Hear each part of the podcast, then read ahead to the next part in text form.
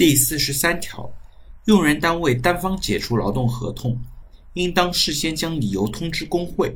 用人单位违反法律、行政法规或者劳动合同约定的，工会有权要求用人单位纠正。用人单位应当研究工会的意见，并将处理结果通知工会。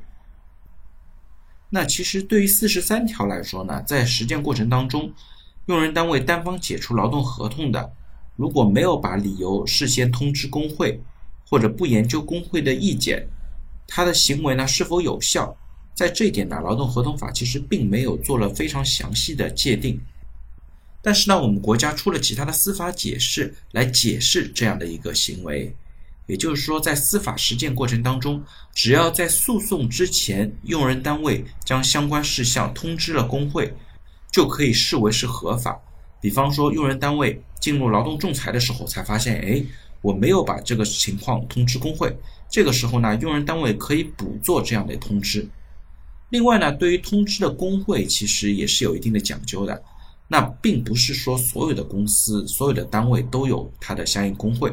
如果没有相应工会的呢，也可以把相关的事项通知到当地所属地区的相关工会，也是可以的。